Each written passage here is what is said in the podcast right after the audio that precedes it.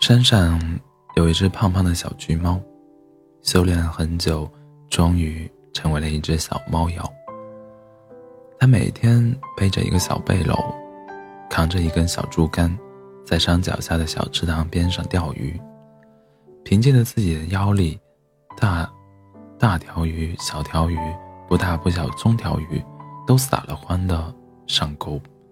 等竹篓等竹篓里装满了鱼。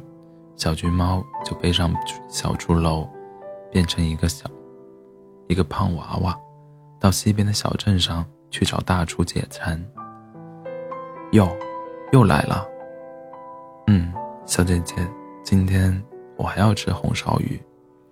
小橘猫眨来眨大眼睛说：“没问题，你等着啊。”说完，他把竹篓提进了厨房。不一会儿，大厨把一大盘红烧鱼端了出来，来，吃吧。小橘猫筷子也不用，抓起鱼就往嘴里塞。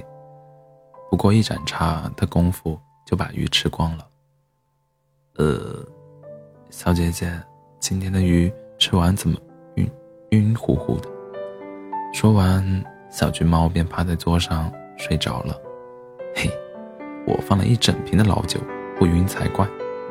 不一会儿，小橘猫就原形毕露，毛茸茸的耳朵，圆溜溜的肚皮，还有打着圈儿的尾巴。妈的，我等这一天等了好久了，今天终于可以撸猫了。说完，大厨把纤细的魔爪伸向了可爱的小橘猫。